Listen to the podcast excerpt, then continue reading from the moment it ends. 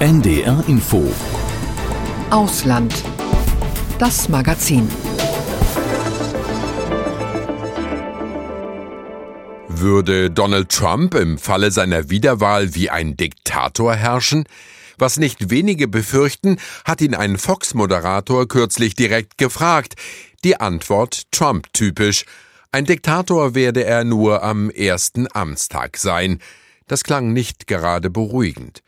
Weil sich der mehrfach unter Anklage stehende Ex-Präsident jedoch bei seinen Anhängern ungebrochener Beliebtheit erfreut, weil er die Vorwahlen der Republikaner dominiert wie niemand zuvor und weil ihm viele zutrauen, im November Amtsinhaber Joe Biden zu schlagen, aus all diesen Gründen beleuchten wir mit unseren Korrespondenten im ARD-Studio Washington, wie eine zweite Amtszeit Trumps aussehen könnte und ob tatsächlich das Ende der Demokratie in den USA zu befürchten wäre.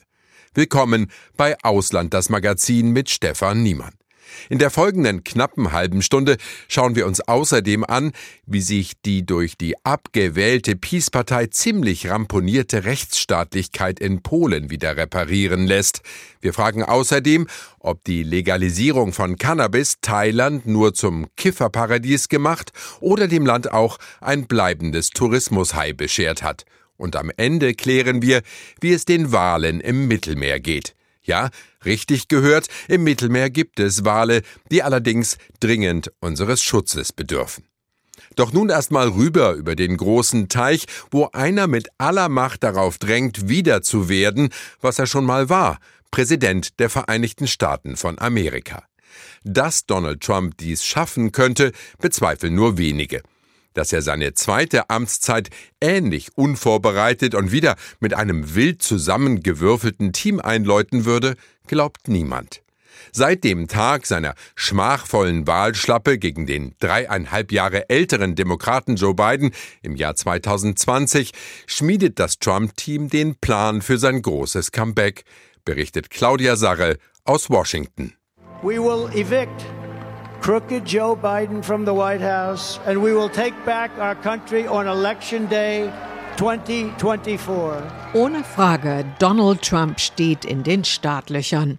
Nach seinen zwei deutlichen Vorwahlsiegen in Iowa und New Hampshire gibt sich der Republikaner derzeit siegessicherer denn je. Auch wenn noch völlig offen ist, ob er die Präsidentschaftswahl am 5. November gewinnen wird, ist schon jetzt klar. Wenn Donald Trump diesmal ins Oval Office zurückkehrt, wird er wesentlich besser vorbereitet sein als noch 2016. Ob er denn wie ein Diktator herrschen werde, wurde er unlängst vom Fox News Moderator Sean Hannity gefragt. He says, You're not going to be a dictator, are you? I said, No, no, no other than day one. Nur am ersten Tag, antwortete Trump damals halb im Scherz. Tatsächlich zeichnet sich schon jetzt ab, dass der Rechtspopulist und sein Gefolge einen autokratischen Regierungsstil anstreben. Daraus macht Trump bei seinen Wahlkampfauftritten kein Geheimnis. 2024 is our final battle with you at my side. We will demolish the deep state. 2024 wird unser letzter Kampf werden. Mit euch an meiner Seite werden wir den Deep State ausheben, ruft Trump seinen Anhängern zu. Schon während seiner ersten Amtszeit hatte Trump dem sogenannten Deep State den Krieg erklärt. Der tiefe Staat ist ein angeblich existierendes Netzwerk aus hohen Regierungsbeamten und Geheimdienstmitarbeitern, das scheinbar seine eigene linke Agenda verfolgt. Als US-Präsident will der 77-Jährige seine Macht vor allem dafür einsetzen, um gegen seine politischen Gegner vorzugehen. Tausende Beamte, heißt es in US-Medien, sollen gefeuert und durch Trump loyale Mitarbeiter ersetzt werden. Grundlage für dieses Regierungsprogramm ist ein rund 900-seitiges Strategiepapier, das Project 2025, das von etlichen konservativen Thinktanks, allen voran der Heritage Foundation, erarbeitet wurde.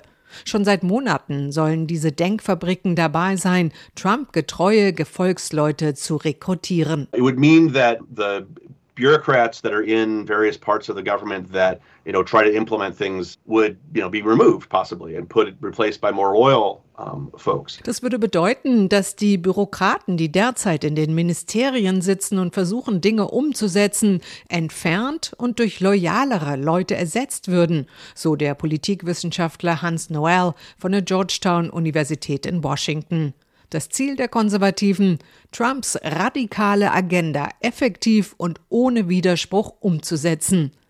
Mit dem Project 2025 würde Trump zwar nicht in der Lage sein, die Demokratie zu zerstören, so Politologe Hans Noel, aber seine Pläne stünden im klaren Widerspruch zu den demokratischen Prinzipien, die viele Amerikaner für wichtig hielten. Trump would not unilaterally be able to, you know, destroy the democracy, but he's definitely the kinds of things that he's proposing are are at odds with a lot of the basic democratic principles that um, a lot of Americans think are important. Trumps Hang zum autokratischen Regierungsstil zeigt sich auch immer mehr in seiner Sprache.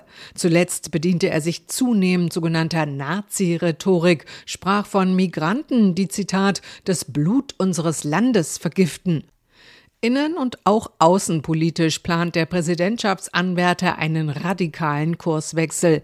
Durchgreifen will er vor allem beim Thema Einwanderung. One of the first things we'll do when we get into the White House is to stop Trump will die sogenannte Migranteninvasion an der Südgrenze stoppen. Er plant, die größte Abschiebeaktion in der US-Geschichte einzuleiten und die Mauer fertig zu bauen. Außerdem will er zum Beispiel das Abtreibungsrecht verschärfen und viele von Joe Biden angestoßenen Klimaschutzinvestitionen stoppen. Before I even arrive at the Oval Office, shortly after I win the presidency, I will have the horrible war between Russia and Ukraine settled. Bevor ich überhaupt im Oval Office ankomme, nachdem ich die Präsidentschaft gewonnen habe, werde ich den schrecklichen Krieg zwischen der Ukraine und Russland beendet haben, behauptet Trump, ohne jedoch auszuführen, wie er das angehen würde. Fakt ist jedoch, dass Trump und der rechte Flügel der Republikanischen Partei die Ukraine wohl kaum mehr militärisch unterstützen würden. Auch die Mitgliedschaft in der NATO würde Trump am liebsten kündigen, meint Politikexperte Hans Noel. I think Trump would be delighted if the U.S. was no longer in NATO. I think that's pretty clear. I think Trump would be delighted if the U.S. was not doing anything to assist Ukraine in any indirect way at all. Bleiben noch die Mainstream-Medien, mit denen Trump schon während seiner ersten Amtszeit auf Kriegsfuß stand. We will route the fake news media right back there. We're going to route them because They've got to learn. You know, they're doing very poorly. They're all going out of business because nobody trusts them. Nobody believes it anymore. I believe it. Sie würden die Fake News ausrotten, kündigte Trump an. Sie gingen ohnehin alle pleite, weil ihnen niemand mehr vertraue. Eine Demokratie auszuhöhlen passiere jedoch nicht über Nacht, erläutert Politologe Hans Noel. Trump habe nicht plötzlich diktatorische Macht. Allerdings torpedierten Trumps Pläne, insbesondere das Project 2025, ganz klar alle Prinzipien einer Demokratie. And then we get to election 2028 and the kind of person who win might still be in his uh, orbit and you could see that being having undermined the democratic institutions, having long-term consequences. Wenn wir auf die Wahl 2028 schauen und dann vielleicht jemand aus dem Trump-Lager US-Präsident wird, dann könnte dieses Untergraben der demokratischen Institutionen durchaus langfristige Folgen haben. Ein Bericht von Claudia Sache. Es lohnt sich, dieses Thema zu vertiefen, und zwar mit unserem Korrespondenten Ralf Borchert in Washington. Hallo Ralf. Hallo aus Washington. Als Trump ins Weiße Haus einzog, da musste er ja die Erfahrung machen, dass selbst der mächtigste Mann der Welt nicht allein herrschen kann in diesem System der Checks and Balances. Glaubst du, er könnte diese Gewaltenteilung in einer zweiten Amtszeit aushebeln? Es kommt auf drei Dinge an, würde ich sagen. Erstens, wie geht die Wahl mit Blick auf den Kongress aus? Es wird ja nicht nur ein Präsident gewählt am 5. November, sondern auch das Abgeordnetenhaus, der Senat, das komplette Abgeordnetenhaus, der Senat zu einem Drittel. Und es kommt für jeden Präsidenten darauf an, kann er durchregieren, hat seine Partei auch in diesen beiden Kongresskammern die Mehrheit oder nicht. Zweitens kommt es darauf an, wie im Beitrag von Claudia beschrieben, schafft es Trump wirklich nicht nur die Ministerien, sondern auch die zweite und dritte, dritte Ebene des Regierungsapparats mit Loyalisten, mit Getreuen zu besetzen. Das sind ja Tausende von Leuten. Und drittens kommt es auf den Supreme Court, den obersten Gerichtshof an. Den hat Trump zwar zum Teil mit ihm genehmen Menschen besetzen können. Das heißt aber nicht, dass im Fall der Fälle der Supreme Court in jedem Fall pro Trump entscheidet. Gehen wir es mal durch. Du hast das Parlament angesprochen. Bei den Republikanern sitzen ja fast nur noch Trump-Loyalisten. Also alle, die versucht haben, ihm zu widersprechen, haben das politisch nicht überlebt eigentlich. Also bedeutet das, er hätte den Kongress automatisch im Griff, wenn die Republikaner dort die Mehrheit haben? Naja, wenn wir uns im Moment die Republikaner im Abgeordnetenhaus genau anschauen, sie haben ja jetzt dort schon die Mehrheit, dann gibt es immer mehr Trump-Loyalisten, das stimmt, aber es gibt schon auch Leute, die noch eigenständig denken und das trifft vor allem auf den Senat zu. Senatoren sind auch sehr stolze Politiker. Nicht viele trauen sich, Trump zu widersprechen, vor allem nicht offen vor Mikrofonen, aber es ist nicht so, dass jetzt und ich glaube auch nicht nach der nächsten Wahl wirklich alle Republikaner nur noch zu 100 Prozent alles abnicken, was Trump ihnen vorgibt. Gucken wir auf die Justiz. Trump hatte ja, du hast es erwähnt, erzkonservative Richterinnen und Richter in den Supreme Court schicken können, wo sie nun auf Lebenszeit wirken, also noch da sind. Auch andere einflussreiche Richterstellen wurden mit seinen Gefolgsleuten besetzt. Bedeutet das, dass die US-Justiz gar nicht mehr richtig unabhängig ist in deinen Augen? Auch da vorsichtig sein, würde ich sagen. Es stimmt, der Supreme Court ist so konservativ alles in allem besetzt, diese neuen Stellen, Richterinnen und Richter, wie kaum zuvor. Aber es gab auch schon Urteile, wo sich mancher gewundert hat, wo man eben nicht eins zu eins sozusagen der Trump-Linie gefolgt ist, also auch in Zukunft, vor allem wenn es um Themenbereiche wie die Meinungsfreiheit, die Pressefreiheit geht, da wäre ich mir nicht so sicher, dass auch dieser sehr konservativ besetzte Supreme Court immer so entscheidet, dass es Trump unbedingt, unbedingt gefällt. Man muss allerdings auch sagen, das Justizsystem in den USA ist anders gelagert als bei uns und zum Beispiel ist der Justizminister gleichzeitig der Chefankläger des Bundes. Also mit Deutschland verglichen ist der Justizminister die gleiche Person wie der Generalbundesanwalt. Das ist ein Problem im System der USA.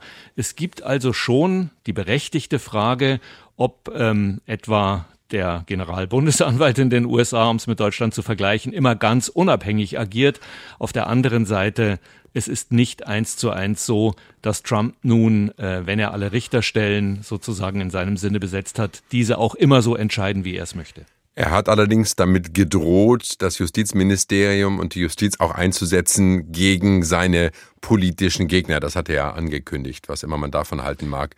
Das wird er sicher versuchen, ja. Wir haben ihn ja 2016, als er noch Wahlkämpfer war und ein Außenseiter, ein krasser damals, Rechtspopulist genannt. In Claudias Beitrag war eben von autoritärem Führungsstil, von radikaler Agenda und von Nazi-Rhetorik die Rede. Würdest du sagen, dass Trump fast ein Faschist ist in deinen Augen?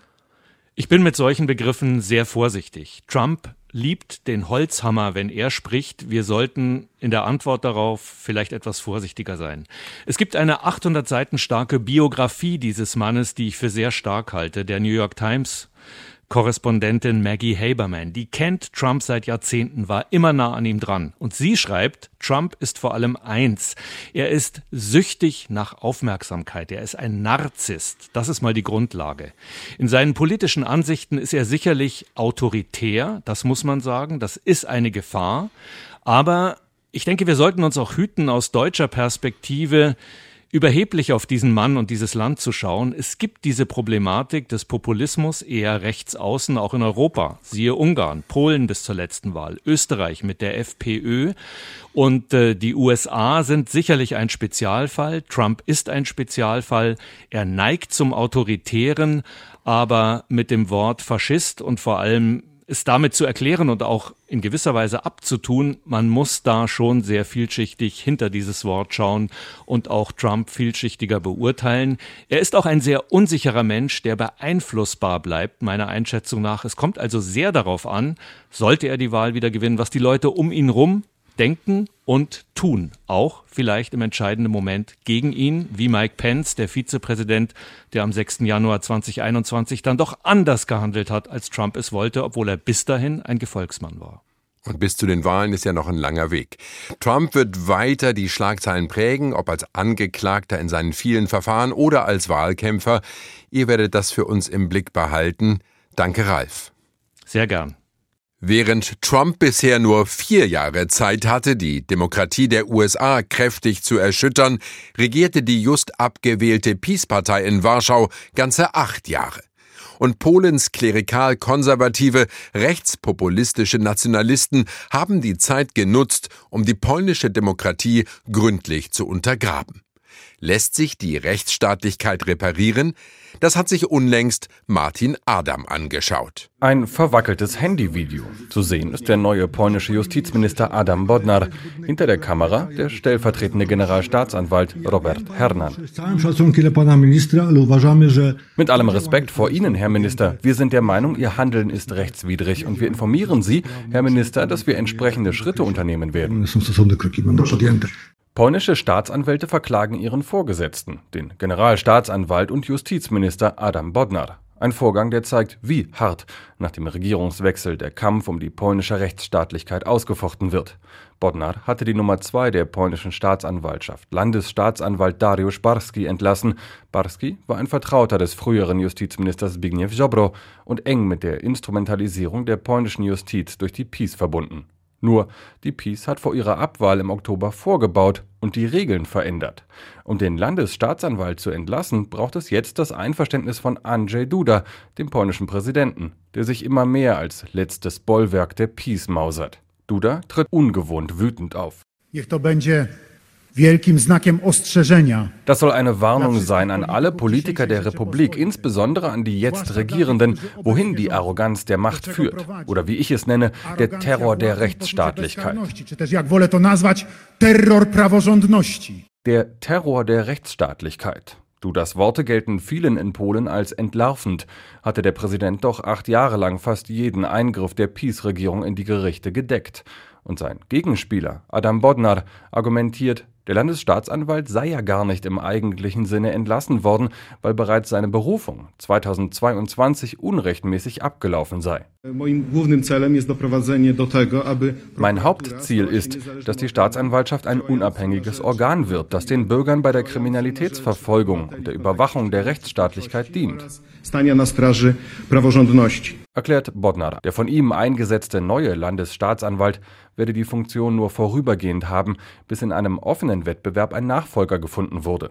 Der Streit um die Staatsanwaltschaft ist einer von vielen, in denen die neue Regierung um Donald Tusk mit ihrem Anspruch, die polnische Rechtsstaatlichkeit wiederherzustellen, mit den von der Peace geschaffenen Strukturen kollidiert und kollidieren wird. Das war absehbar, meint Aleksander Kwaśniewski, selbst polnischer Präsident bis 2005.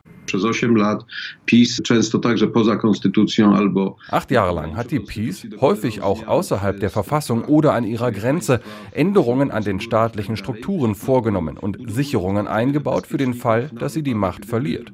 Für die einen war das ein Teil der Reformen, für die anderen ein Minenfeld in der polnischen Demokratie. Das Minenräumen, das die Tusk-Regierung unternimmt, ist außergewöhnlich schwierig und riskant, denn Minen können explodieren. Ein Teil ist wohl schon explodiert. Aber noch will die neue Regierung nicht einknicken. Justizminister Bodnar kündigt auch an, er werde per Gesetz die Personalunion, Justizminister und Generalstaatsanwalt, auch das eine Erfindung der Peace, auflösen. Und Premierminister Donald Tusk erklärte nach einem Treffen mit dem Präsidenten, er strebe genau das an, was Duda Terror der Rechtsstaatlichkeit nennt, eine Herrschaft des Rechts. Das war Martin Adam aus Warschau. Von der Mitte Europas geht es nun nach Südostasien ins Touristenparadies Thailand. Zur Überraschung vieler hatten die Thailänder vor einem Jahr Cannabis legalisiert, jedenfalls gilt der Stoff im Königreich nicht mehr als Betäubungsmittel.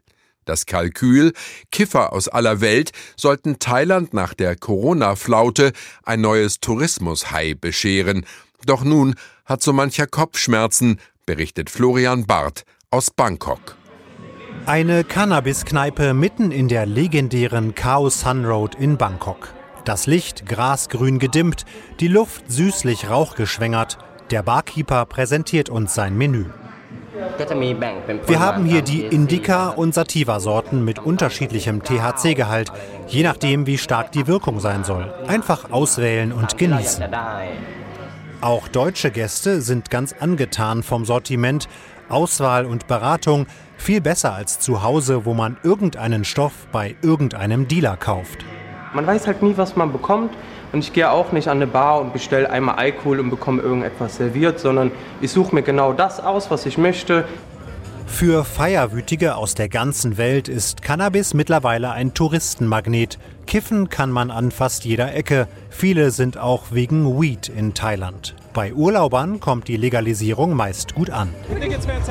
Fantastisch, ist bei uns in Kalifornien auch legal. Großartig, dass sie es hier auch machen. Total okay für mich. Ich bin zwar nicht zum Kiffen hier und war erst geschockt, aber bei uns zu Hause gibt es auch Gras überall. Also ich bin da geteilter Meinung. Die Leute geben viel Geld aus für Cannabis. Zusammen mit dem Essen und der Musik, das passt doch super. And obviously with the food and the music and that goes well together, I suppose. Yeah. Was viele hier in vollen Zügen genießen, ist nicht immer auch legal. Fertige Joints zum Beispiel dürfen Händler in Thailand eigentlich nicht verkaufen, ebenso wenig Cannabiskuchen oder Haschkekse. Kiffen in der Öffentlichkeit eigentlich verboten, getan wird all das trotzdem, weil keiner kontrolliert. Kitty Chopaka regt sich darüber auf. Sie betreibt einen Shop im Szeneviertel Schukumfit. Bei ihr gibt's Cannabis und Zubehör. Sie legt Wert auf gute Beratung. Die Hanfaktivistin hat die letzte Regierung beraten bei der Legalisierung. Doch was dabei am Ende herausgekommen ist, damit ist sie unglücklich. It's more of a es nervt einfach. Ich fände es besser, wenn die wenigen Regeln, die wir haben, wenn die besser kontrolliert würden. Wir wissen doch, wie schlimm es ist, wenn da irgendwelche Zusatzstoffe drin sind, wenn Cannabis ohne richtige Tests verkauft wird. Das ist ja der Grund, warum es illegal ist, sowas zu verkaufen. Aber ohne die Shops zu kontrollieren, die so einen Stoff verkaufen, geraten Leute möglicherweise in Gefahr. People will get into, you know, possible danger. Rasmon Kalayasiri leitet die Psychiatrie im renommierten Uniklinikum. Ihr Fazit nach einem Jahr Legalisierung in Thailand? Es probieren mehr Leute als vorher Cannabis aus, nehmen es also zum ersten Mal überhaupt und vor allem der Anteil junger Konsumenten unter 20 Jahren ist gestiegen, von knapp einem Prozent auf fast 10 Prozent, deutlich mehr als vor der Legalisierung. Die Folgen sind hier die gleichen wie anderswo auf der Welt. Psychosen, Suchterkrankungen, Rückfälle. Die Ärztin sieht im Freizeitkonsum nur Nachteile. Von der Legalisierung für medizinische Zwecke ist sie dagegen überzeugt, zum Beispiel beim Einsatz in der Schmerztherapie. Ein Industriegebiet am Stadtrand und mittendrin eine Hanfplantage. Hohe Hygienestandards, modernste Technik, klinisch sauber. Mehr als eine halbe Tonne Cannabis hat Firmenchef Ben Wongvivat seit der Legalisierung schon produziert. Er ist eigentlich Bauingenieur, hat sich ins Cannabis-Business reingefuchst. Auf seiner Farm wachsen rund 1000 Pflanzen unter Laborbedingungen mit konstantem Klima und perfekter Nährwertmischung. Der Manager ist geradezu berauscht von den wirtschaftlichen Möglichkeiten, die ihm die Legalisierung bietet. Wenn mein Unternehmen ausschließlich auf Cannabis zum Kiffen ausgerichtet wäre, dann hätte ich Probleme, denn das ist ein hartes Geschäft. Es kommt auch viel Gras aus dem Ausland auf den Markt. Aber ich konzentriere mich auf Cannabis für den medizinischen Gebrauch und das ist ein gutes Geschäft, da muss ich mir keine Sorgen machen. Doch insgesamt haben sich in Thailand viele wirtschaftliche Hoffnungen in Rauch aufgelöst. Die neue Regierung in Thailand denkt mittlerweile sogar wieder über ein Verbot des Freizeitkonsums nach. Kitty ist dagegen überzeugt, grundsätzlich ist die Legalisierung der richtige Weg. Es muss doch klar sein, dass nicht jede Antwort ein Nein sein kann. Wenn jemand sich für Cannabis entscheidet, ist es dann nicht besser, wenn ich den Leuten das richtige Wissen mitgebe? So muss ich das nehmen, so kann ich mich dabei kontrollieren, das ist die richtige Menge und die Zubereitung, wie vermeide ich eine Überdosierung. Das ist doch viel besser, als einfach nur zu sagen, nein, das ist schlecht. Rather than just go, no, it's bad. Eine hitzige Debatte auch in Thailand. Für alle, die sich gerne eine Bong in Bangkok genehmigen, sind die Verhältnisse geradezu paradiesisch. Bei Medizinern, Juristen und besorgten Eltern ist dagegen Katerstimmung angesagt. Aus dem nun vielerorts grasvernebelten Bangkok berichtete Florian Barth. Und wir tauchen ab ins Mittelmeer. Hand aufs Herz, wusstet ihr, dass dort Wale leben? Ich wusste es nicht und fand den folgenden Bericht von Rüdiger Kronthaler gleichzeitig erhellend und alarmierend. Es geht früh los am Hafen von Sanremo. Sabine Eiroldi, eine energische Frau und Wahlforscherin seit den 80er Jahren, leitet die Expedition im Pelagos-Schutzgebiet vor der italienisch-französischen Küste, dem größten Meeresschutzgebiet Europas. 90.000 Quadratkilometer ist es groß und Heimat von mehr als 2000 Walen. Die sind in Gefahr. Sie zeigt uns ein Foto, ein Wal aufgespießt von einem Schiffsbug. Manchmal kommt es vor, dass der Bug des Schiffes mit einem Finnwal oder einem Pottwal kollidiert. Wer am Steuer des Schiffes sitzt, merkt es noch nicht einmal. Wie hier auf dem Foto. Hier ist ein Cargoschiff so im Hafen gelandet und niemand hat es mitbekommen. Der Schiffsverkehr nimmt weltweit zu, mit ihm der Lärm im Mittelmeer. Wale orientieren sich über das Gehör. Auch die Verschmutzung wird immer größer und die Überfischung nimmt Walen ihre Nahrung. Sabina und ihre Crew aus Freiwilligen fahren nun hinaus, um nach Walen Ausschau zu halten. Seit Jahrzehnten macht sie das, manchen hat sie einen Namen gegeben. Einer hieß Cordamozza, übersetzt verstümmelte Schwanzflosse. Eine Schiffsschraube hatte die Hälfte der Schwanzflosse des Wals zerfetzt. Cordamozza lebte daraufhin noch einige Jahre, ehe er verhungerte. Sabina konnte ihn immer wieder fotografieren. Schließlich griff die Küstenwache ein und Patrouillenboote der Küstenwache eskortierten das Tier buchstäblich von Sizilien bis zur Grenze nach Frankreich. Diese Geschichte zeigt uns den außergewöhnlichen Überlebenswillen dieser Tiere, aber gleichzeitig auch die Unfähigkeit des Pelagos-Schutzgebietes, diese großartigen Tiere wirklich zu schützen.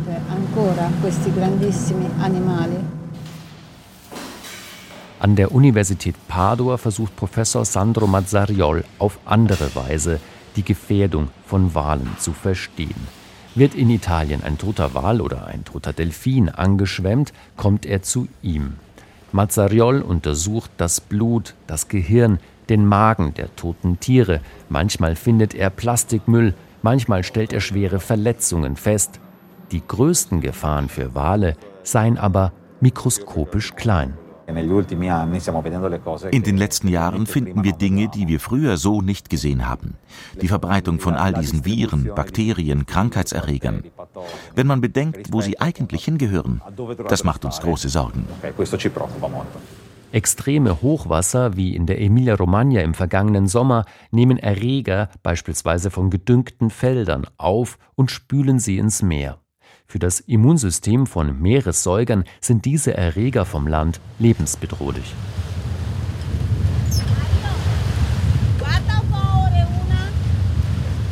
Auf dem Forschungsschiff ca. 50 Kilometer vor der Küste hat Sabina eine Flosse entdeckt. Falls es ein Finnwal ist, müsste der, um zu atmen, nach ca. 10 Minuten wieder auftauchen. Wie viel Zeit ist vergangen? Neun Minuten? Da springt ein Finnwal. Knapp 20 Meter ist er lang.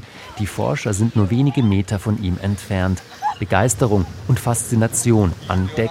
Emma Barlotta, eine Freiwillige, filmt mit dem Handy. Ein wunderbares Gefühl, denn ich habe noch nie einen Wal gesehen. Es ist wunderbar, mit einem Tier in Kontakt zu sein, das so viel größer ist als man selbst. Sabina fotografiert mit einem Teleobjektiv und analysiert sofort die Bilder. Wir haben einen Finnwal entdeckt und auf der Finne hat er eine weiße Markierung.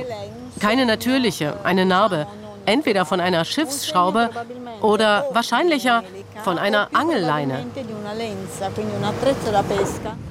Zurück im Hafen von Sanremo will Sabine Airoldi sofort alle neuen Aufzeichnungen auswerten und mit den Forschern an der Universität Padua teilen. Und dann wieder losstarten zum Schutz der Wale im Mittelmeer. So viel von Rüdiger Kronthaler. Und das war Ausland, das Magazin mit Stefan Niemann.